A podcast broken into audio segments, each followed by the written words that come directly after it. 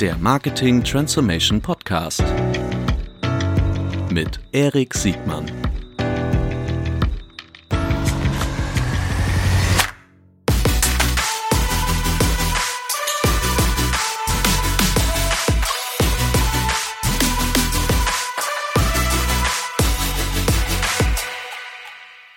Herzlich willkommen zu einer neuen Folge des Marketing Transformation Podcasts. Heute mit einem ganz besonderen Gast, Philipp Schröder von Endite Capital. Hallo Philipp. Moin. So, jetzt fragt ihr euch, Philipp Schröder, mh, hm, ein Name wie Donnerhall. Endite Capital ist den Experten natürlich bekannt. Äh, du wirst gleich mehr dazu sagen. Vorab werde ich jetzt schon sagen, ähm, Philipp hat ganz aktuelle News äh, produziert. Äh, durch das äh, durch ein, ein Investment in Comtravo, eines der aus meiner Sicht innovativsten Startups äh, im Bereich Travel. Dazu werden wir gleich nochmal sprechen, wo ihr als Endite Capital äh, neben so schildernden Namen wie äh, Project A, Brains to Ventures, Creandum, diejenigen, die glaube ich auch Spotify damals gebackt haben. Ja, und äh, und andere gute Unternehmen, ja. Ja, also eine richtig feine Sache. Dazu kommen wir ganz am Ende nochmal noch mal detaillierter. Vorher sprechen wir aber schwerpunktmäßig ähm, über äh, B2B, B2B-Marketing, wie Marketing und Sales zusammen äh, läuft und wie man als VC oder wie du als VC auf die Marketing Engine deiner, deiner Beteiligung guckst oder deiner potenziellen Beteiligung guckst. Warum finde ich das so wichtig? Erstens ähm, bist du sehr geschätzter Freund und äh, Geschäftspartner bei vielen Themen und hast einen klaren Blick und speicherst das auch sehr, sehr deutlich aus. Und grundsätzlich finde ich immer wieder, dass man von von VCs, aber auch von PEs Einblicke erhält, die zukunftsweisend sind für Entwicklungen, die den traditionelleren Markt, also auch für reifere Unternehmen, mit einem gewissen Zeitversatz sowieso auch betreffen werden. Im Grunde bist du für mich so eine Glaskugel in die Zukunft. Oh, hört sich gut an. Ja, ne? Ja, gut. Super. Wollen wir starten? Gerne. Sehr gut. Philipp, ähm, erzähl mal kurz was über dich und danach über Endite Capital. Ja, also bin Hamburger Jung, 45 Jahre alt, ähm, habe in London studiert. Ich rede mal eher über meine Karriere, ne? Kannst du machen, wie du willst. Ja. ähm, worüber, ja. worüber ist denn sonst gesprochen? Weiß ich nicht. Wir können es schon so gut, das muss ich ja nie wiederholen. Mhm. Also, ähm, 99 habe ich mit 25 Jahren mein erstes Unternehmen gegründet. Also ich bin ein Unternehmer, aber habe kein Startup gegründet in dem Sinne ein Technologie-Startup, sondern ich habe einen Venture Capital Fonds gegründet, eine Venture Capital Management Firma. Ähm, das war kurz bevor die Blase geplatzt ist. Ähm, dazu animiert haben wir uns eigentlich äh, die Autoscout-Gründer. Ähm, für die haben wir immer Studien geschrieben, während wir äh, in London studiert haben. Dann ist die Blase geplatzt ähm, und ich habe meinen nächsten Schritt getätigt. Ich bin ins Ausland gegangen. Ich bin nach Barcelona gegangen. Da hat ein, äh, einer meiner Partner, mit dem ich die Firma gestartet habe, Active Venture Partners, ähm, äh, schon bereits gelebt. Und da haben wir uns gesagt, lass uns doch mal einen eigenen Fonds raisen. Da waren wir 28 Jahre alt, haben den ersten Fonds geraced ähm, mit einem schwedischen Partner noch und einem schottischen Partner haben wir von spanischen Investoren Geld eingesammelt. Ähm, mit 34 haben wir den, den zweiten Fonds ähm, geraced ich habe über 50 Investments getätigt in den letzten ja, mehr oder weniger 20 Jahren.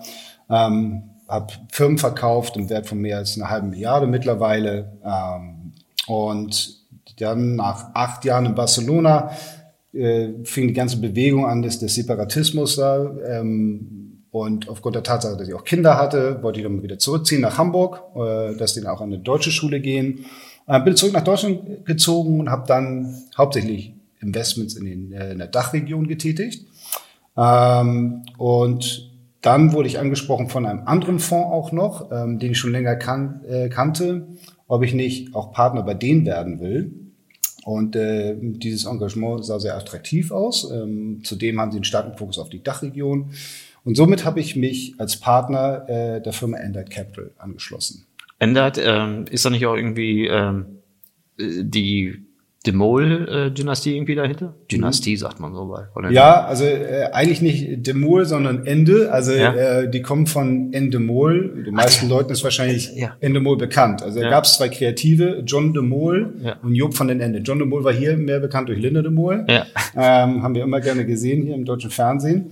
Und äh, die haben zusammen, sich zusammengesetzt und hatten sie ein, sagen wir mal, ein exekutives äh, Executive ähm, Team dahinter, die diese Firma so groß gemacht haben, 60 Firmen aufgekauft auf der ganzen Welt, an die Börse gebracht, für 5 Milliarden in Telefonica verkauft, mhm. günstig zurückgekauft, wieder an die Börse gebracht. Und das Team dahinter, ähm, das hat dann Endite Capital gegründet, ähm, mit einem der größten Geldgeber, Job von den Ende, dem auch hier Stage in Hamburg äh, gehörte, hat auch mittlerweile wieder verkauft.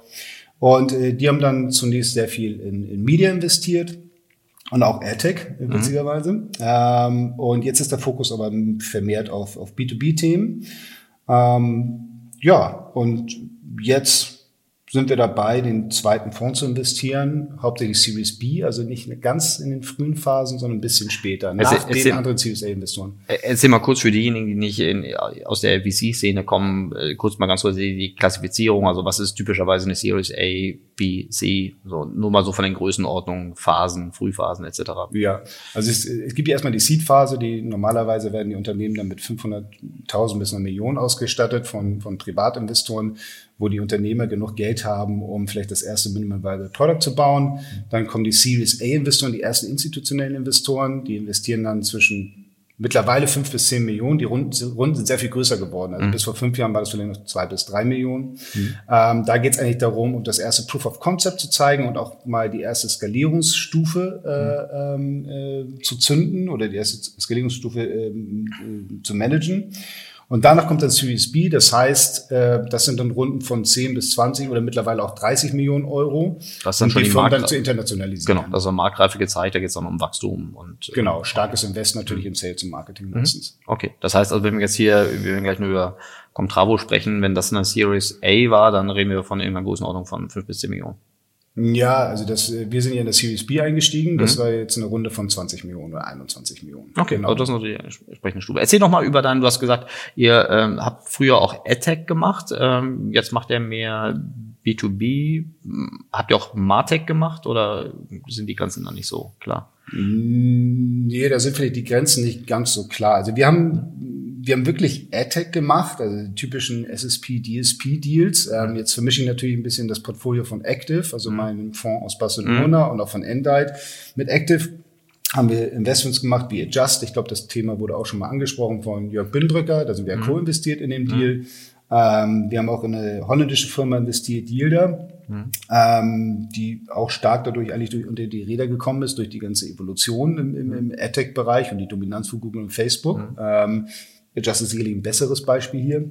Aber Adjust ist, läuft Adjust bei Adjust das, also für alle, die das, die Folge mit Jörg Binnenbrücker nicht gehört haben, das ja. ist der mit einer der Weltmarktführer in eben Mobile Analytics und Attribution, also überall, wo, wo Performance, Bewegungsdaten, Traffic-Daten in Mobile Apps irgendwie, in Mobile Apps ähm, äh, korreliert und ausgewertet werden können oder müssen, äh, ja. sind die, äh, gehören zu den Top mit Abstand die gehört zu den Top 3 Anbietern. Ja, sicherlich zu den Top 3. Äh, dadurch, dass sie ja auch in der, jetzt in den letzten sechs Monaten vier Firmen hinzugekauft haben, ist das Thema Fraud Prevention natürlich mhm. sehr, sehr wichtig geworden. Mhm.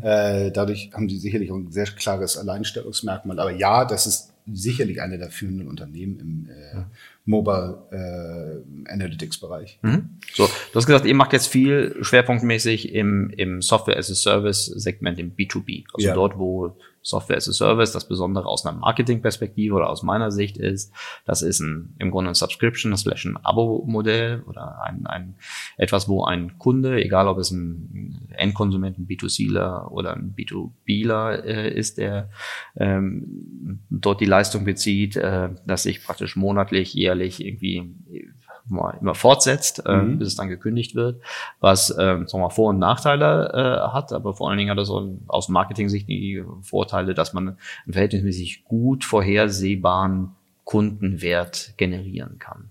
Ja. Ähm, erzähl mal, wie, ähm, bevor wir einsteigen, wie du auf, auf, auf das, das Marketing und das Produktportfolio deiner Unternehmen äh, guckst. Ähm, in welchen, vielleicht du noch ein paar Namen, in welchen Unternehmen ihr sonst so investiert seid.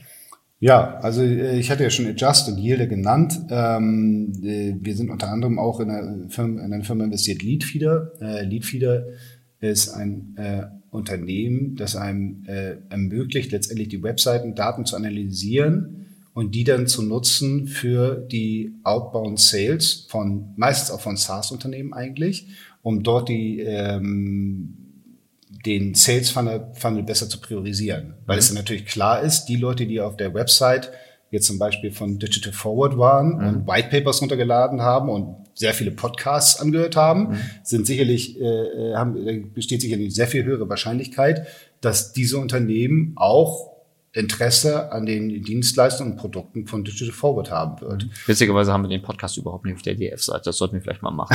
Aber grundsätzlich mal egal. So jetzt ja. gerade im B2B-Geschäft, also die, die Aufgabe heißt doch, ähm, Traffic zu de-anonymisieren oder so, so, so klar, so transparent wie möglich zu machen. Also ich sehe, dass ich äh, Seitenbesucher habe, hinter ja. denen hoffentlich nicht nur Bots stehen, sondern auch wirkliche Menschen, die irgendwie einen Bedarf haben. Und Leadfeeder ist ein Tool, was mir dabei hilft, äh, aus, aus Besuchern möglichst mhm. dichter an den Besucher ranzukommen oder Besucherin, also die, die menschliche Identität oder mindestens die Firma, die sich äh, hinter dem Traffic verbirgt, äh, die genau. auf die Seite angezeigt Und das, das kann man natürlich auch abgleichen mit den CRM-Daten, äh, mhm. sowie mit den Daten, die man zum Beispiel im Pipedrive hat, mhm. ähm, äh, oder auch an, in anderen äh, Quellen, die man letztendlich äh, bei sich in, in seinem Unternehmen hat, mhm. äh, um somit dann die Sales Pipeline und die Sales Manager eine bessere, ja, eine bessere Priorisierung zu geben, damit sie wissen, mhm. wen sie als erstes anrufen müssen und eine möglichst hohe Konversionsrate haben. Mhm. Und das Produkt, was ich als, als B2B-Unternehmen kaufe, ist eine, eine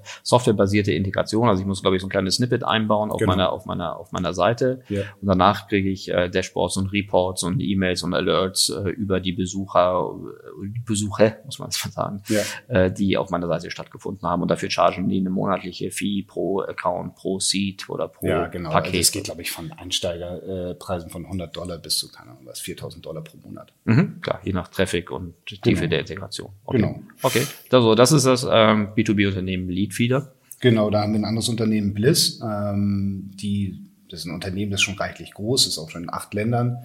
Ähm, und die haben letztendlich ja aufgrund von verschiedenen Quellen sehr viel Location-Based Data von, von äh, Mobile-Nutzern und äh, bieten die dann über ein Marketplace dann unterschiedlichen Unternehmen an, damit sie ja bessere Performance-Marketing äh, durchführen können sei es wirklich von, von Nestlé oder Unilever etc., all solche Unternehmen, die es für unterschiedliche Zwecke nutzen. Mhm. Oh, also das, das, was man sicherlich auf Facebook und Google auch nutzen kann, aber äh, ich denke mal, da, da weißt du ja mehr Bescheid als ich.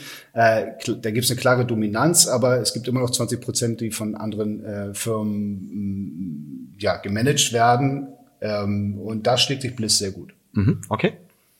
Ähm, dann gibt es noch andere Unternehmen wie ähm, Wisby zum Beispiel. Das ist, nennt sich äh, Conversational ähm, Marketing. Ein bisschen, ja, nicht ein bisschen wie Leadfeeder, aber du hast natürlich auch eine Menge Leute, die auf deine Website kommen mhm. und du kannst sie normalerweise mit einem äh, Call to Action abholen. Mhm. Äh, man kennt das typische ähm, ruft mich bitte an, mhm. ein Button und dann wird man angerufen. Mhm. Hier ist es auch so, One-to-One, das heißt, man sieht den Callcenter-Mitarbeiter, ähm, das führt meistens... Ein richtiger Mensch oder ein gut gemachter Bot? Nein, ein richtiger Mensch, ja. ähm, also ein Videofenster öffnet sich, mhm. äh, da sieht man den Callcenter-Mitarbeiter, das führt sehr, sehr oft zu höheren Kommissionsraten. Mhm. Da gibt's aber auch andere Technologien wie One-to-Many, das heißt, ein Vodafone-Mitarbeiter sitzt in einem fiktiven Laden, also ist ein, ist mhm. ein Laden, aber der ist dann letztendlich nicht äh, irgendwo in der Innenstadtbereich, sondern irgendwo im Industriegebiet, aber es sieht aus wie ein Vodafone-Laden und der äh, erklärt dann, äh, was für Vorteile das neue ADSL-Produkt hat und die äh, ganzen Zuhörer können letztendlich mit ihm interagieren, mit ihm chatten äh, oder auch wirklich äh, per Audio, also äh, Fragen stellen. Also das sind, das sind also alles Lösungen, die irgendwie für, für besseres Customer Engagement oder überhaupt für genau. Customer Engagement äh, sorgen. Und das, das auch, man, das ist ja eine Mischung aus einer Software as a Service und, und praktisch noch eine weitere Dienstleistung dahinter, ne? Also, obwohl nee, der ja, Callcenter-Agent, nee, nee, Quatsch, also der Callcenter-Agent, das war Blödsinn. Der, der Callcenter-Agent ist ja nicht von denen, genau. Ist also weiterhin das, von Vodafone. Das ist weiter, also nur die, die, die, die, die Tool-Lösungen und die technische Plattform, um diesen Services äh, zu erbringen. Um, also vermutlich ist das die ja höhere Engagement-Raten, höhere äh, Clickouts äh, von, von Kunden zu kriegen. Genau. Vermut, ist vermutlich dann eher bei Produkten relevant, wo es einen hohen einen hohen Warenkorbwert oder einen hohen Klar. Deckungsbeitrag oder einen hohen, hohen erwarteten Kundenwert gibt, wie zum Beispiel im Mobilfunk oder im Bankenbereich. Genau, Mobilfunk, äh, also Telekommunikation generell, mhm. äh, Banken, ähm, äh, Energie. Car Manufacturers, ja. jetzt fällt mir das deutsche Wort nicht ein, also äh, Automobilhersteller, Automobilhersteller äh, ja. Versicherung etc. Ja, genau. okay. okay, verstehe ich. Gut. Die, ähm, also schon relativ ich weiß gar nicht, so breit ist das. Ich finde, finde jetzt diesen Ausschnitt, den du ausgewählt hast, das sieht schon alles sehr stark nach, nach B2B-Lösungen und äh, SaaS-Modellen aus, was ja sicherlich äh, nicht nur ein Trend ist, sondern einfach eine ganz große Verschiebung der, der Wertschöpfungskette ist. Also wenn man guckt, wenn wir, früher hätte man, vor zehn Jahren hätten wir viel über AdTech-Lösungen, über, äh, über äh, Möglichkeiten, wie man, wie man Botschaften zum Kunden kriegt. Jetzt sind das auch schon deutlich komplexere Lösungen, die aber alle auf einem Softwaremodell basieren, was man, ähm, was man sich monatlich mietet, gewisse Tiefenintegration hat, aber für mehr oder weniger alle Bereiche des Marketing einsetzen kann. Ja, ich finde, es, es gibt so einen generellen Shift von den ganzen Investments, die zwischen sagen wir mal 2010 und 2014, 15 getätigt wurden im SSP, DSP, DMP-Bereich wahrscheinlich, mhm. ähm, zu anderen äh, Softwareanbietern, die irgendwo in der Wertschöpfungskette bestimmte Elemente ab, äh, abbilden. Ne? Mhm. Aber nicht mehr so Budget-Agentur getrieben, sondern eher wirklich Software getrieben, dass jemand eine Softwarelizenz dafür mhm. bezahlt. Ja, klar. Also weil auch deutlich mehr immer in die, in die Kundenaktion, also Kunden zu, also das erste Beispiel von Leadfeeder ja. ist ja ganz klar, irgendwie Kunden zu de-anonymisieren, überhaupt, also ja. vor 15 Jahren hätten wir noch über viel über Web Analytics gesprochen. Mhm. Web Analytics ist jetzt ein, eine Commodity und einfach ein Standard. Ähm, jetzt reden wir davon, wie man aus, aus Traffic äh, echte Daten kriegt, um dann die nächste Meile zum Endkunden besser besser machen zu können. Wir werden ja gleich über, auch über diese Schnittstelle von Marketing und Sales nochmal sprechen, weil das genau. Besondere an diesen Unternehmen ist ja auch, die liefern ja nicht nur Lösungen für Werbung treibende Unternehmen im B2B als auch im B2C, sondern die sind ja selbst alle im im Jägermodus. Die Klar. müssen ja alle ganz schnell Marktanteile gewinnen. Und jetzt könnte man sagen, wenn ich, boah, wenn ich mir vorstelle, Zuhörer, die aus dem FMCG-Bereich kommen oder aus dem aus dem Handel oder aus der aus dem Bereich von von anderen Herstellermarken sagen, oh, diese Märkte, die ich bediene, die sind ja mehr oder weniger alle schon verteilt und vielleicht auch nicht ganz so innovativ. Mhm. Die Märkte, die deine Unternehmen bedienen, die sind zwar innovativ, die sind auch noch nicht verteilt, aber die sind trotzdem hochkompetitiv, ne? weil in diesen, also Leadfeeder hat Wettbewerber, ja. also jedes dieser deiner, deiner, deiner Unternehmen und die Tools deiner Unternehmen, da gibt's vermutlich ähnliche oder Alternativprodukte zu. Das heißt, die sind in einem hochkompetitiven Umfeld und deshalb bauen sie zumindest ist das meine Beobachtung, diese jungen Unternehmen bauen sehr ähm, effiziente und effektive Marketingorganisationen innerhalb ihrer eigenen Organisation auf, um diese, diese Marktgewinnungsphase äh, so schnell und so gut wie möglich zu machen. Ne? Das ist nicht mehr so genau. wie vor zehn Jahren, wo die Leute einfach so, so, so heavily gefundet waren, dass sie auch mit großen Ineffizienten einfach so einen Markt einfach mal dicht pflastern konnten. Das gibt vielleicht auch noch, aber nicht mehr so stark wie früher. Heute sind diese Unternehmen äh, für das, was ich sehe, ähm, sehr, sehr effizient aufgestellt und entwickeln sich auch ständig weiter. Wie guckst du auf diese Unternehmen, wenn du entweder dein Portfolio weiterentwickeln musst oder möchtest oder wenn du zukünftige Investments abwägst? Ja, also nochmal zu, einmal zu dem Punkt, äh, äh, die witzigerweise die meisten oder der größte Anteil der Kunden von Leadfeeder sind dann wiederum SaaS-Firmen. Mhm. Ähm, weil die letztendlich wissen, sie müssen alles optimieren. Sie haben natürlich das auch digitale Mindset, dadurch mhm. sind sie sowieso näher an solchen Produkten dran. Ähm, aber der, ja, die größte Kundengruppe ist B2B SaaS und dann auch noch USA, die sowieso mhm. vielleicht in dem Sinne eine Vorreiter, Vorreiterrolle haben. Ja, wenn ich, wenn ich auf Investments gucke, das Wichtigste ist ja letztendlich, das, das, das Schwere ist, es sind neue Märkte, also es gibt eigentlich gar nicht so viel Punkte, wovon man lernen kann von anderen, weil es neue Märkte sind. Andererseits muss man extrem schnell skalieren. Dafür ist ja letztendlich das Venture Capital da. Man muss sehr schnell skalieren, weil sehr viele ähm, äh, Unternehmen letztendlich um die gleichen Kunden buhlt und um letztendlich den, äh, die größten Marktanteile zu sichern, mhm. wenn man dann groß ist oder wenn der Markt dann auch wirklich kommt. Ne? Mhm.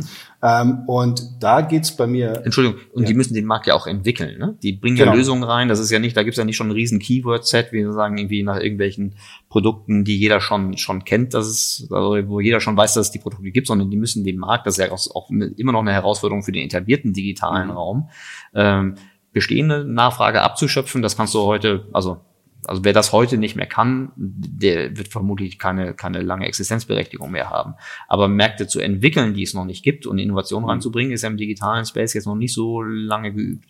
Ja, es ist letztendlich Opportunity, aber äh, also es ist, eine, es ist schwer, aber es ist auch eine Opportunity, weil du kannst ja letztendlich einen, einen Markt dadurch besetzen, äh, indem du ähm, dir äh, bestimmte Keywords auch besetzt und selber ausdenkst, ne? So wie jemand, der, der so wie Rollerblades. Also ich, ich sage immer, ich gehe Rollerblade fahren, obwohl das ja Inline-Skates sind, aber sie sind von Rollerblade. Und genau das gleiche mit Vitamin Water. Das hat jemand einfach ausge sich ausgedacht, den Brand. Und jetzt suchen auch Leute nach Vitamin Water. Das heißt, da, da gibt es letztendlich die Gelegenheit, bestimmte Keywords zu besetzen und auch den, den Markt zu besetzen mit der Terminologie, die man selber erfindet. Mhm. Und die wird natürlich durch SEO, durch den ganzen Content, den man produziert, meistens dann auf einen wieder zurückführen. Und das hilft natürlich extrem viel Inbound zu generieren und somit dann auch, äh, sagen wir mal, so eine Art Thought Leader zu sein. Also da kommen wir auch gleich nochmal dazu, wie man Inbound äh, äh, Leads generiert. Mhm. Ähm, um nochmal auf den anderen Punkt zurückzukommen, worauf, worauf achten wir letztendlich? Das Wichtigste ist für uns eigentlich zu sehen, dass natürlich, also da, da ist ein Pain im Markt, ne? klar, und der wird auch gelöst durch das Produkt, aber wir achten ganz klar aufs Team. Also im Venture Capital Bereich sagen wir immer nur Team, Team, Team, mhm. ähm, weil es, es muss jetzt verschiedene Fähigkeiten äh, bringen. Vor 10, 15 Jahren ging es um die Execution hauptsächlich, um uns Produkt. Mhm. Jetzt geht es mittlerweile auch darum, die Fähigkeit des Teams, möglichst viel Geld einzusammeln, weil mhm. es wird nicht der gewinnen, der das beste Produkt hat, sondern es wird derjenige gewinnen, der das meiste Geld einsammelt, um sich die besten Leute zu holen und um den Markt zu dominieren und sich Marktanteile zu sichern. Eventuell auch, indem man fünf bis zehn Jahre lang defizitär arbeitet. Also mhm. Amazon hat es ja am besten gezeigt. Mhm. Äh, das waren schon wahrscheinlich 20 Jahre. Aber das bedingt sich doch, ne? Also ich, also ich verstehe Team mhm. als nochmal äh, ganz notwendige Grundlage auf der einen Seite, aber äh, Geld einsammeln für ein Produkt. Am Anfang geht das vielleicht noch, wenn das Produkt noch nicht vielleicht, äh, außer, außer MVP irgendwie noch nicht so mhm. viel kann. Äh, wenn ich aber am Ende die Traction nicht zeigen kann, dann gibt auch keiner mehr Geld, oder? Selbst wenn das schönste Team, also Klar, klar. Also und Traction kommt übers Produkt. Ja. Genau, also wenn wir dann jetzt äh, zu dem Schritt kommen, wir, wir gucken mal unter die Motorhaube, mhm. was kann das Unternehmen denn? Dann guckt man sich natürlich erstmal die Wachstumsraten an des Unternehmens, wie stark mhm. wächst es, also kann es Sales oder Umsätze vorweisen und wächst es besonders schnell. Mhm. Äh, auf die Bottomline gucken wir eigentlich relativ wenig. Und dann, wenn wir sehen, es wächst reichlich schnell, dann ist halt die zweite Frage für uns, was ist äh, der Deckungsbeitrag eins, also nach Cost of Goods Sold oder direkten Kosten, was ist der Deckungsbeitrag zwei? Dann gibt es natürlich andere direkte Kosten, äh, Kosten wie äh, After Sales Support etc. Mhm. Und dann kommt der ganz wichtige Punkt, und darüber mhm. sprechen wir mhm. letztendlich auch, der, der Deckungsbeitrag drei nach Marketing. Mhm. Ähm, und da gibt es schon wirklich sehr starke Unterschiede, wie weit Unternehmen sind und wie automatisiert und wie professionell sie sind, um möglichst ähm, hohen ja, Customer Lifetime Value zu generieren bei sehr, sehr geringen Kundenakquisekosten. Und da mhm. sind die immer wieder, ich meine, ich mache das seit 20 Jahren, sehe ich immer wieder Unternehmen, die extrem äh, geniale Ideen haben, um ihre Kundenakquisekosten niedrig zu halten. Mhm. Und da geht es letztendlich natürlich darum, jetzt gucken wir uns einmal den äh, ja, CAC, also Customer Acquisition Cost versus Customer Lifetime Value an. Mhm. Immer nur auf CM2-Basis, nicht auf Umsatzbasis, das bringt ja nicht besonders viel. Ähm, und dann müssen wir halt natürlich tiefer runtergehen. Ne? Also mhm. wenn die dann gut aussehen, dann gucken wir uns an, nehmen wir mal Organic weg, also alles, was äh, SEO ist. Weil es ähm, nicht, weil es nicht so skalierbar ist wie Paid oder? Genau, mhm. also weil wir letztendlich ja immer sehr viel Geld reinpacken, um es zu skalieren. Mhm. Und SEO kann man natürlich kann man nicht einfach zehnmal mehr Geld drauf äh, man und da, darüber dann zehnmal mehr äh, Leads generieren. Ne? Aber damit hast du schon in zwei Bereichen ja. gegenüber so dem traditionellen, nicht aus dem Direct-to-Consumer, was immer der Consumer sein mag, also B2B oder B2C-Unternehmen, äh, ähm, schon, schon einen großen Vorteil, weil viele der traditionellen äh, was immer traditionell jetzt auch ist, ne? aber so Unternehmen, die schon in der vor 2010er Zeit äh, unterwegs waren. Mhm. Äh, erstens das richtige Korrelieren von, von Kundenakquisitionskosten zum, zum prognostizierten oder tatsächlichen Customer Lifetime Value auf der einen ja. Seite und das andere dann das Abschichten von äh, Kanälen oder oh, Wachstumstreibern nach nach Kanalart, ne? also dass man organische anders differenziert. Also ich glaube, wir haben kein, keine zwei Meinungen darüber, dass man das so machen sollte, aber jetzt, also siehst du das auch, dass das in, dass das noch kein Marktstandard ist in der weiteren Branche? Ja, man kann wahrscheinlich noch weiter ausholen, dass, äh, dass oft Firmen schon Schwierigkeiten drin haben, zu definieren, was sie überhaupt wollen, ob sie mehr Umsatz wollen, ob sie mehr EBITDA wollen, ob sie einen längeren Customer Lifetime wollen, etc. Ja. Weil mhm. sicherlich die ganzen verschiedenen Marketingstrategien davon abhängig ist, mhm. was man will. Jetzt mhm. nehmen wir mal äh, setzen wir voraus, bei uns mhm. wollen wir erstmal mehr Umsatz machen und mhm. sicherlich auch einen schönen Customer Lifetime Value. Mhm. Ähm, die Ziele sind bei uns klar und dann bricht man es letztendlich runter. Ne? Aber ich sehe sicherlich in, in vielen Unternehmen ist es schon so, dass die Ziele nicht klar sind. Mhm. Äh, dementsprechend ist die Analyse falsch mhm. und dementsprechend ist natürlich auch die Marketingstrategie dann komplett falsch. Die, die, die, die Maßnahmen, genau, die zu den. Ja. ja. Okay, aber ich habe dich unter, unterbrochen ja. bei dem Punkt, dass also ihr, ihr erstmal guckt, okay, wie ist die, wie, wie ist die äh, die Deckungsbeitragssituation nach Marketing, im Wesentlichen dann die Customer Acquisition Cost, genau. Sogar nur mal auf den Punkt davor, ne? die, die tatsächlich direkt zuordnenbaren Customer Acquisition Costs. Ne? Also ja. was ist überhaupt ein Neukunde, was ist schon ein Bestandskunde? Ja. Das ist natürlich bei einem reinen Software-Distributionsthema sagen wir mal, den Kunden zu, zu de-anonymisieren, ist da nicht so schwer, weil der muss irgendwie einloggen. Ja. Äh, hast keine indirekten äh, Beziehungen. Äh, Kosten zuzuordnen geht natürlich auch nur dann, wenn du äh, irgendwie eine klar trackbare Customer Journey hast. Ne? Wenn du viele Offline-Anflüsse hast, die du nicht tracken kannst, dann fängst du schon mal damit an. Klar. Nur mal so als Entschuldigung derjenigen, die es vielleicht noch nicht so gut können. Da, ja. hab, da haben deine Companies es ja in Punkten, wir werden gleich nur über das Sales-Thema ja. zu sprechen können, äh, aber ähm, sicherlich strukturelle Vorteile. Ja, so, ja, also du warst Vorteile, auch Nachteile, weil es kommt natürlich auch viel über Content Marketing, Events etc. Das, da muss mhm. man auch wieder Lösungen haben, wie Marketo oder sonst was, aber das ist noch ein ja. anderes Thema. Also mhm. äh, klar, also wir, wenn wir jetzt erstmal Organic rausnehmen und sagen, mhm. wo, wo gucken wir uns die einzelnen Performance-Marketing-Kanäle mhm. an, mhm. ähm, dann brechen wir es also runter in den Kanälen und gucken uns dann natürlich auch wiederum die, äh, äh die Kohorten an, nach Zeiten, um zu verstehen, ähm, ja, ähm, bei welchem Spend und zu welcher Zeit wurden welche Kohorten generiert und wie haben die sich verhalten. Weil das Problem bei uns natürlich ist, je mehr Geld wir auf irgendeinen Kanal setzen, mhm. irgendwann äh, hat man die Problematik, dass die KPIs immer schlechter werden. Ne? Also hat, hat man das nicht schon ab Anfang anders? Also wenn nicht grundsätzlich, sagen wir mal, inkrementell die Performances in einem Kanal äh, ist das nicht, ist das nicht systemimmanent, dass die nach und nach immer schlechter werden? Und so eine Frage ist, wie schnell sie schlechter werden? Äh, ja, genau. Also ich denke mal, die werden generell schlechter, ja, mhm. besonders wenn man immer aus irgendwelchen Kundengruppen rauskommt äh, oder aus irgendwelchen Regionen rauskommt, wo man Marketing gemacht hat, wo vielleicht auch ein gewisses Word of Mouth ist mhm. und die Leute vielleicht über über äh, Paid rangekommen sind, aber sie haben schon mal von irgendwie von dem Produkt gehört. Ne? Mhm. Also mhm.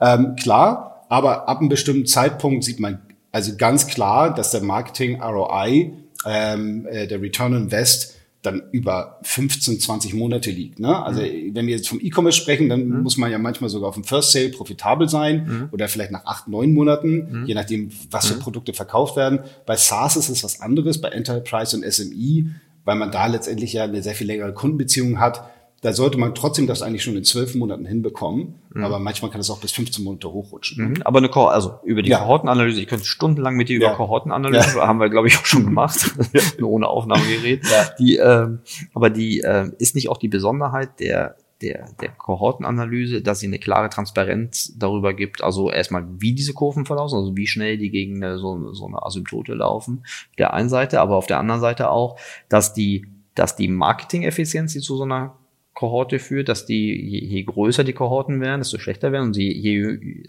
dass die Älteren in der Regel, es gibt immer Ausnahmen, mhm. dass die Älteren, so wie du es auch gerade beschrieben hast, mhm. immer besser sind als die Jüngeren, weil der, nicht weil weil die Kunden immer schlechter sind, sondern die Art der Gewinnung oder das Zusammenspiel von unterschiedlichen Kanälen, also Organic to Paid, Word to mhm. Mouse immer besser mhm. als irgendwie Brute Force Marketing, ja. äh, dass das reinspringt und dass die Kohorten im Grunde dann auch nur verbessert werden können, wenn zum Beispiel produktseitig irgendwie was Neues passiert. Ne? Also Klar, da gibt's dann äh, auch, auch große Effekte, ne? aber mhm. also es bringt extrem viel Spaß, in die Kohorten reinzugucken, dann die, die Daten zu sehen und dann letztendlich mit den Produktleuten zu sprechen, um zu verstehen, warum haben sich denn Sachen wie entwickelt? Mhm. Äh, warum haben sich Kohorten so entwickelt oder so? Von außen ist das nicht verständlich, wenn man denn die Gründe hört, mhm. denkt man sich, na klar, ist ja logisch. Ne? Mhm. Ähm, aber ähm, das ist nun wirklich eine De Detailanalyse, die wir aber wirklich auch tätigen, bevor wir in das Unternehmen reingehen. Das heißt, wir investieren extremst viel Zeit da rein, weil ich auch selber leider persönlich zu oft gesehen habe, dass ich in ein Unternehmen investiert habe, ähm, wo, wo die Firmen gute,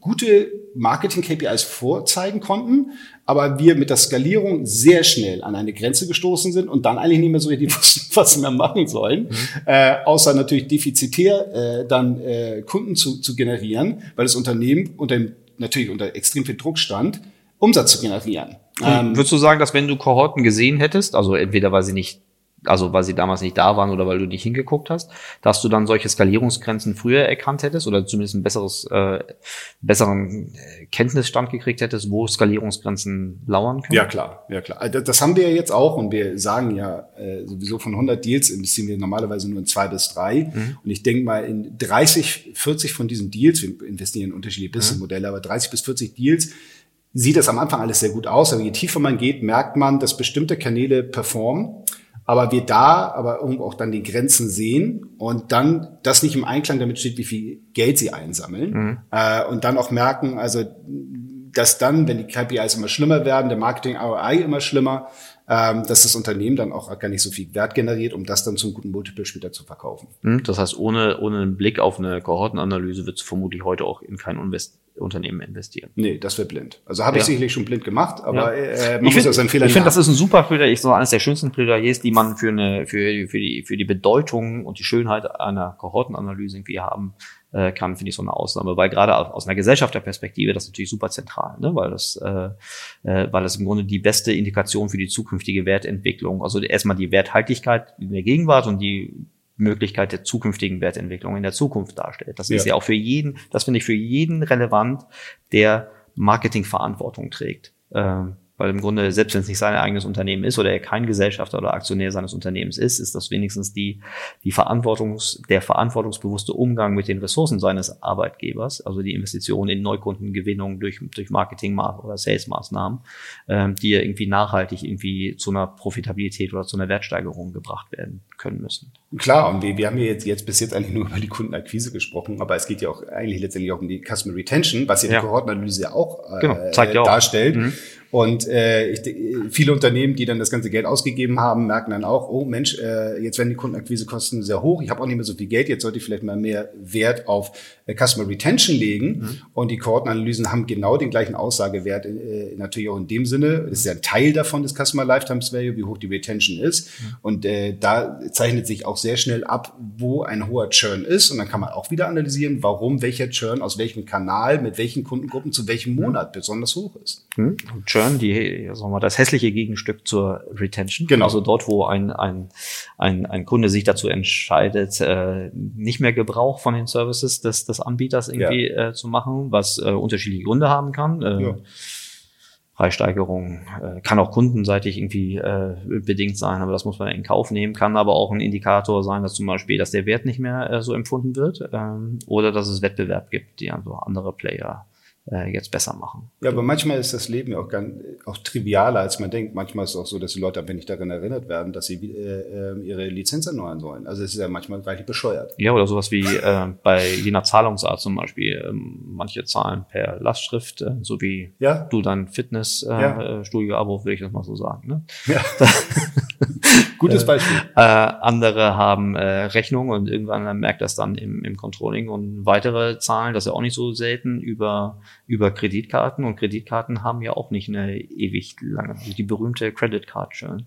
Ja, äh, also wenn man manchmal ins Detail geht, äh, also man sieht immer die Zahlen von außen und wenn man ins Detail geht, finde ich es immer sehr unterhaltsam auch die Gründe zu finden, die dann gar nicht, gar nicht so komplex sind, sondern sehr trivial eigentlich sind. Aber gut, das, ist, das sind alles Learnings. Und dann kommen wir auch wieder zu dem Thema, das sind neue Bereiche, die wachsen extrem schnell, sind sehr dynamisch und man lernt wahnsinnig viel hinzu. Mhm. Ähm, das, äh, da, da gibt's einfach nicht Rulebooks, die es seit 80 Jahren gibt, wie in der Industrie, keine Ahnung, wie man, wie man äh, Business Process Reengineering macht etc.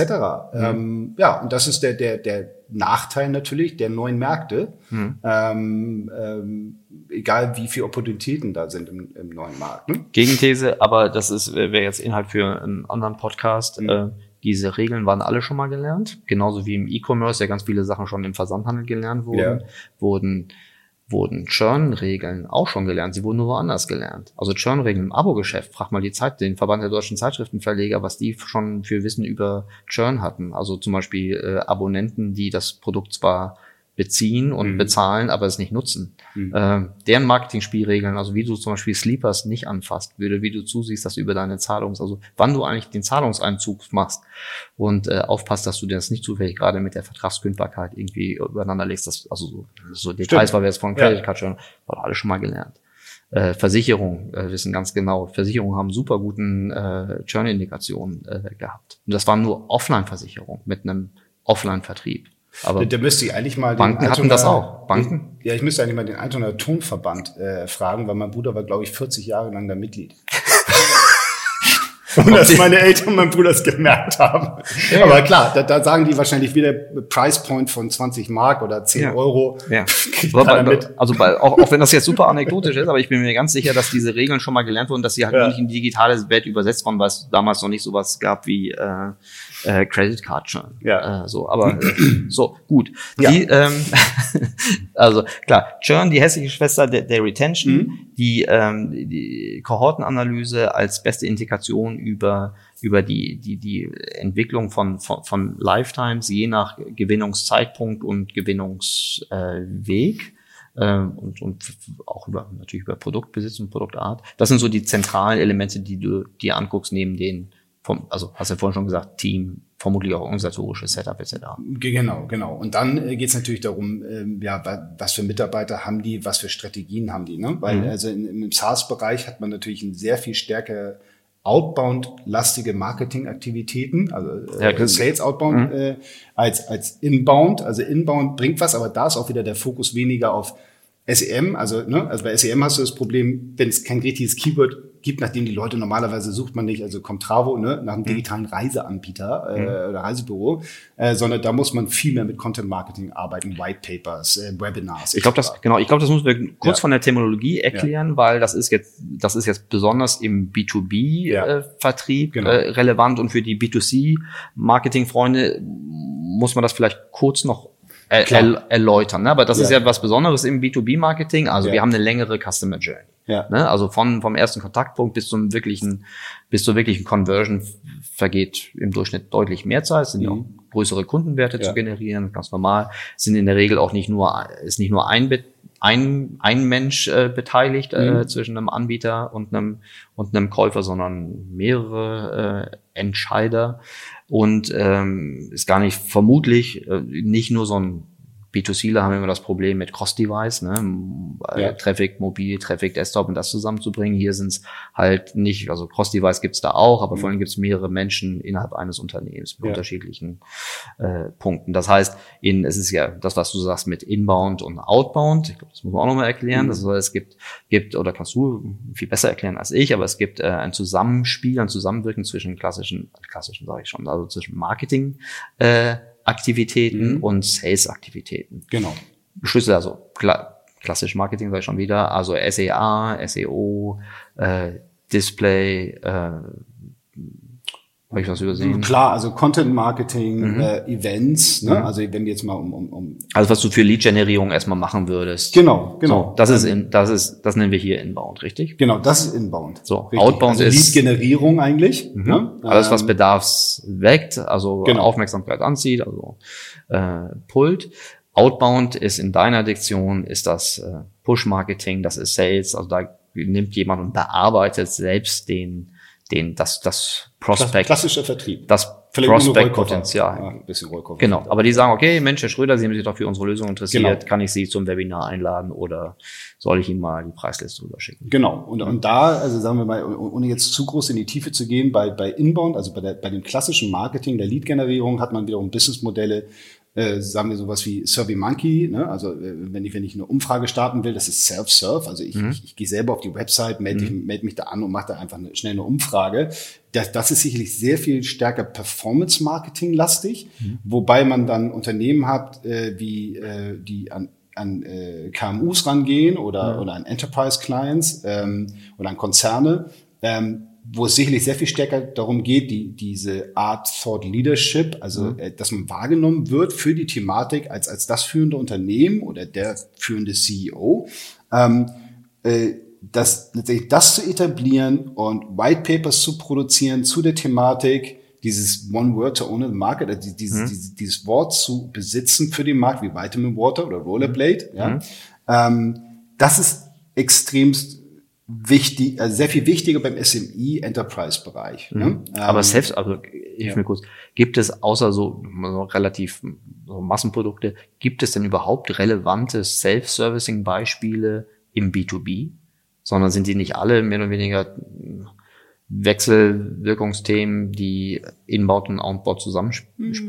Nö, also ich meine, Survey Monkey ist ja so ein Beispiel oder äh, Typeform. Das, ja, es, es gibt so verschiedene mhm. Beispiele, mhm. Äh, aber sicherlich auch diese ganzen Website-Baukästen. Das ist ja alles Self-Serve. Also da setze ich mich ja nicht mit dem Sales-Mitarbeiter auseinander. Ne? Also jetzt für so Aber in dem Moment, wo der, wo der erwartete APU, also der ja. erwartete Revenue pro pro Nutzer oder pro Account irgendwie ein gewisse Threshold überschreitet, würde doch jedes Unternehmen auch noch Sales dazu packen. Allein, sagen wir mal, die Effizienz von so einem von so einem Sales-Einsatz doch in jedem Fall so positiv ist, dass die Maßnahme gerechtfertigt sein wird. Ja, ja. Also das mache ich doch nur, wenn ich kaum Umsätze pro Kunde. Genau, also wenn ich pro Kunde, also okay. wenn zum Unternehmen 500 Dollar im Jahr um, umsetze, ja, genau. kann ich keinen Sales-Mitarbeiter drauf So, aber ne? wenn du 500 mal, Dollar Deckungsbeitrag im Jahr äh, ja. generell, also das ist gar nicht so weit, also ist ja Umsatz und Deckungsbeitrag ja. sehr dicht beieinander, mhm. ähm, dann kannst du da auch schon mal für, für 50 Dollar ein, Sales-Kontakt äh, pro Abschluss drauf. Das heißt irgendwie 5 Dollar pro Kontakt irgendwie bei einer Conversion von 10 Prozent drauf abschießen.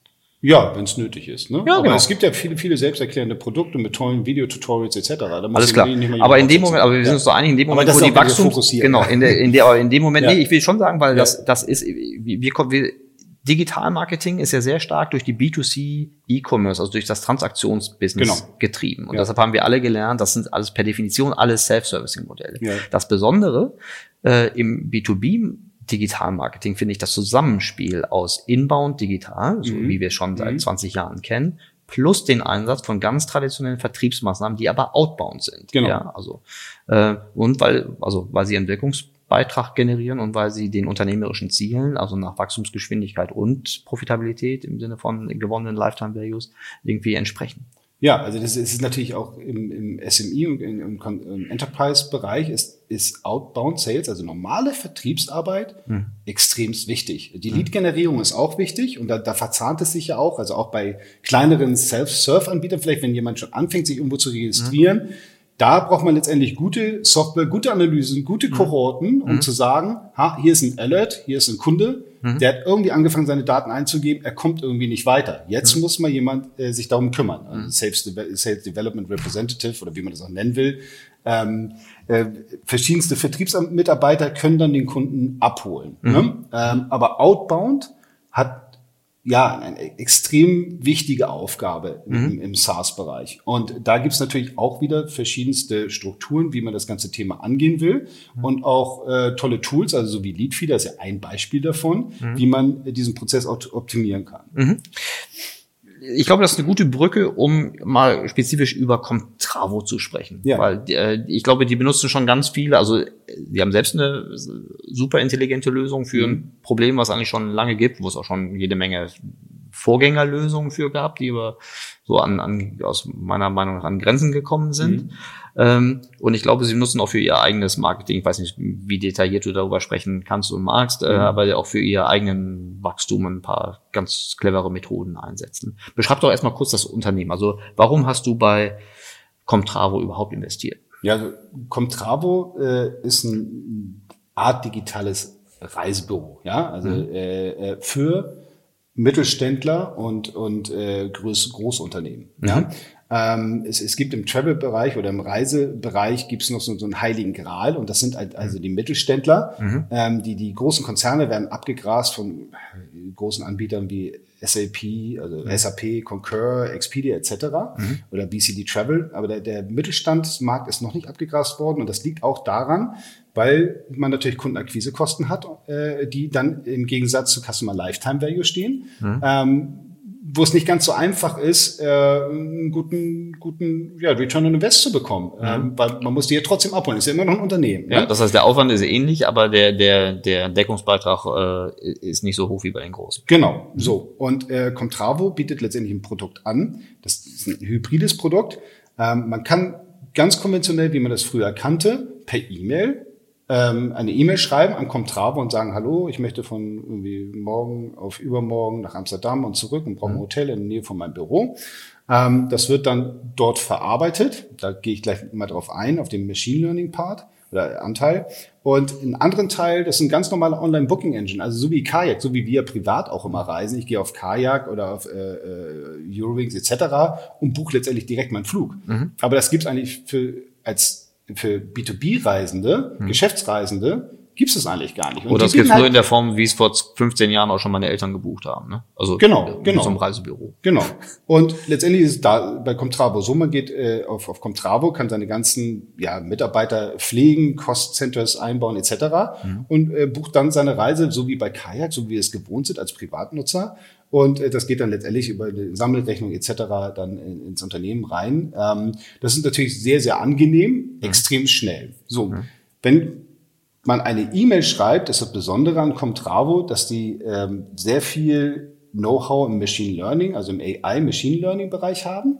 Das heißt, mit äh, Natural Language Processing haben sie die Möglichkeit, meine E-Mail zu verstehen mhm. und haben jetzt schon einen 60-prozentigen Automatisierungsgrad. Das heißt, die meisten Anfragen werden direkt vom Computer erkannt, auch wenn ich einen ganz normalen Fließtext schreibe. Mhm. Und ich bekomme ein Angebot in der E-Mail und dann kann ich letztendlich auf Buchen drücken. Das bringen die mir verschiedene Angebote mhm. und kann auf Buchen drücken. Und da wurde also letztendlich eine Reise gebucht, wo nicht mal ein Sales-Mitarbeiter mit, äh, mit involviert war. Mhm. Ähm, und die sind mittlerweile dreimal so effizient, äh, effizient und die können dreimal so viele Buchungen abbilden pro Sales mit oder äh, Travel Agent. Mhm. Ähm, im Gegensatz zu anderen konventionellen Reisebüros. Ne? Das ist das Besondere, neben der Tatsache, dass sie auch fast halb so teuer sind wie ein normales Reisebüro. Mhm.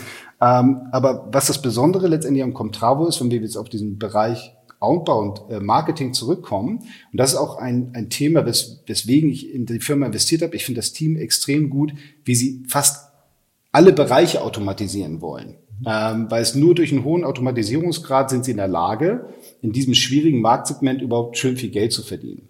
Und deren Outbound ähm, ähm, Marketing äh, äh, Strategie, äh, mal sehen, wie viel ich darüber sagen kann, aber es geht letztendlich so. Sie haben einen Datensatz. Es gibt ja viele Datensätze von SMEs, äh, die man, die man sich relativ günstig erwerben kann. Und äh, dann haben Sie so verschiedene Datenpunkte, mit dem Sie diesen Datensatz anreichern, um zu wissen, auf welche Kunden priorisieren wir uns. Mhm. Das ist ein Beispiel, reichlich logisch. Eine Website von einem Unternehmen, das viele Sprachen hat, viele mhm. Standorte hat, mhm. Wird sehr wahrscheinlich mehr Reisebuchungen vornehmen als ein Unternehmen, das nur eine Sprache auf der Website mhm. hat. Äh, ich glaube, das ist relativ logisch. Mhm. Ähm, äh, Jobpostings, ne? also irgendwelche äh, ähm, äh, ähm, Anzeigen für, für, für neue Mitarbeiter. Wenn da drin steht, es beinhaltet auch, dass man viel reisen muss, dann ist es natürlich sehr viel wahrscheinlicher, dass das Unternehmen ein großes Reisebudget hat. Mhm. So, das, das heißt, Comtravo sucht sich verschiedene Datenquellen. Es sind bis zu 30 Datenquellen, mhm. die sie crawlen, also dass das, äh, das Internet absuchen, mhm. womit sie diese Datenbank anreichern. Dann geben sie dem Unternehmen einen gewissen Hotness-Faktor, also mhm. wie heiß es ist. Mhm. Und das reichern Sie dann wiederum damit an, welche Touchpoints hatten wir denn mit dem Unternehmen? Ne, da kommen wir wieder zurück zu dem Thema Leadfeeder etc. Mhm. Waren Sie auf meiner Website? Hatten Sales-Mitarbeiter schon mit, mit denen geredet? Mhm. Haben Sie ein White Paper runtergeladen? Mhm. Haben Sie den Podcast gehört etc.? Also in dem mhm. Fall jetzt kein Podcast. Ne? Mhm. Ähm, und dann gibt es ein gewisses Rating mhm. und nach dem Rating, das wird dann letztendlich den Sales-Mitarbeitern, den Sales Development Representatives, äh, also den Art, sagen wir mal, ja, was sind das?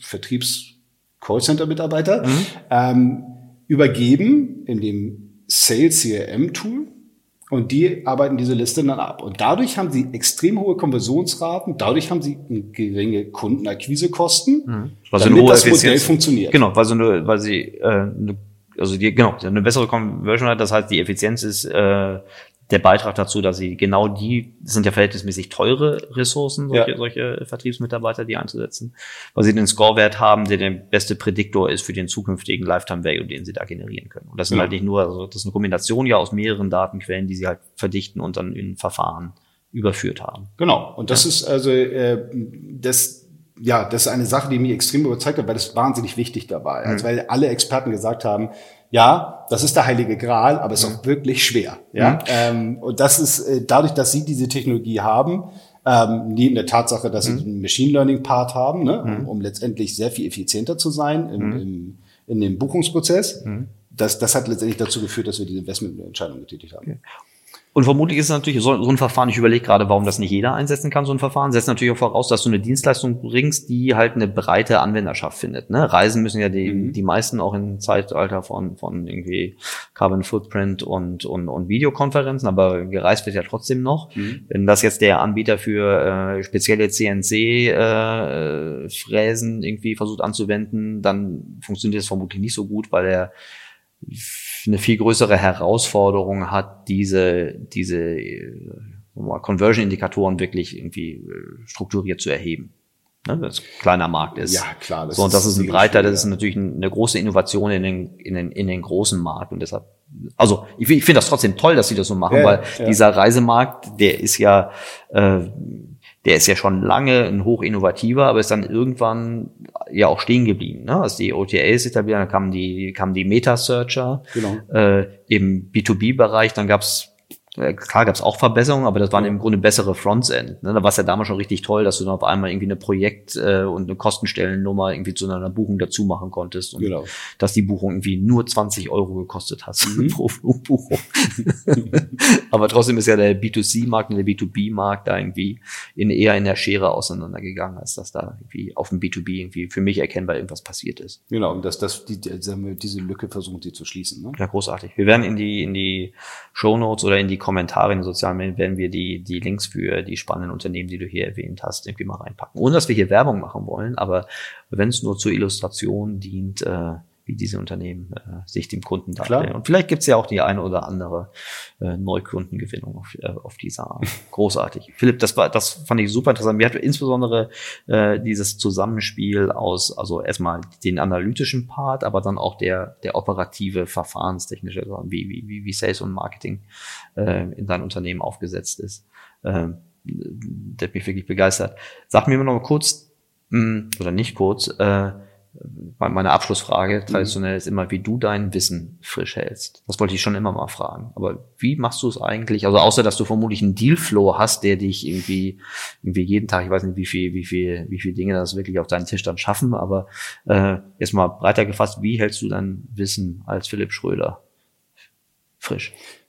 Ja, also ich glaube, es war, es war bei mir immer schon so, dass ich ähm, von gelesenem hm? schwerer gelernt habe, als wenn ich es selber fahren habe oder auf jeden Fall lebendig mir übertragen wurde von anderen Menschen. Das heißt, äh, ich lerne am meisten immer noch dadurch, dass ich viele Menschen treffe, die sehr viel Ahnung äh, hm. von ihrem Bereich haben. Ne? Und hm. das ist jedes Mal, wenn ich ein Business, äh, ein Geschäft und ein Startup analysiere, äh, und merke, dass sie an meine Grenzen kommen, dann versuche ich so früh wie möglich einen Experten einzuschalten. Ähm, habe ich zum Teil nicht gemacht, da hast du mich auch kopfschüttelnd angeguckt, was ich für Investments getätigt habe. Ähm, aber ich, ich habe mich, äh, äh, das war glaube ich vor, weiß ich, vor zehn Jahren, da habe ich mich aber gebessert mittlerweile. Aber also das heißt mein, ganz klar. Mein Kopfschütteln ist ja egal, also muss ja dein Kopfschütteln sein. also auf jeden Fall für mich ist das Wichtigste, das ist auch das Schönste am Leben sicherlich, äh, sich mit Menschen zu treffen und von deren Erfahrung zu leben, mhm. äh, zu, zu lernen, meine ich. Mhm. Ähm, das sicherlich am meisten, mhm. neben der Tatsache, dass ich natürlich alles Mögliche lese, aber mhm. Podcasts hören, äh, also unter anderem natürlich dein. Ähm, das ist äh, das ist natürlich eine andere Methode. Das mache ich dann morgens um 5 Uhr, wenn ich nicht schlafen kann. Und das tut mir leid. Nee, ja, ist alles okay. Ich nee, ich meine, dass du meinen Podcast. Achso, das war's. Nein, ich finde meinen Podcast total super. Das hat mit mir zu tun. Das sind meine tollen Gäste. Die äh, übrigens, ähm, das passt jetzt gar nicht in die normale Struktur, aber vollkommen egal. Ja. Ich finde, also wir kennen uns ja ein bisschen, das ist irgendwie kein Geheimnis. Ähm, aber ich finde, du fragst auch besonders gut und intensiv. Du bist einer der, also ich glaube, das liegt auch daran, dass du sehr, sehr neugierig bist und auch keine Scheu davor hast, deine Neugierde zu artikulieren. Mir ist das, also ich finde, ich kenne jetzt noch den einen oder mhm. anderen VC und mhm. Private Equity Investor und ähm, du bist nicht nur auf Empfangsmodus, also hörst gut mhm. zu, sondern du stellst auch Fragen, die, äh, wo ich denke, guck mal, das hätte ich auch fragen können, habe ich nicht getraut oder bin auf die Frage nicht gekommen. Ich glaube, das ist auch so eine Qualität. Ja, äh, generell bin ich, ich glaube, viele VCs ne, sind mhm. sowieso neugierig. Ich bin, glaube ich, extrem neugierig, weil ich wahnsinnig gerne lerne. Aber das muss jetzt auch nicht nur im technologischen Bereich sein. Mhm. Ne? Also ich stelle alle möglichen Fragen allen mhm. möglichen Leuten, weil ich alles gerne verstehen will. Ja, ähm, das führt dann manchmal auch vielleicht zu Fragen, die du normalerweise nicht stellen würdest. Aber ja, ja weil ich auch so sozial angepasst bin. Großartig. Philipp Schröder, ganz, ganz herzlichen Dank. Es hat mir großartigen Spaß gemacht. Guck mal, jetzt haben wir uns Mir mal auch. jetzt irgendwie fast eine Stunde unterhalten, Aber obwohl ja. wir schon so lange kennen. Ja, das ist gut. Ich glaube, das war eine, das war eine interessante Stu- Stunde. Für alle, die das anders sehen, äh, können Sie das in die Kommentare schreiben. äh, für alle, die das genauso sehen, natürlich ge genauso. Wir freuen uns immer über Feedback. Philipp, ganz herzlichen Dank. Danke auch.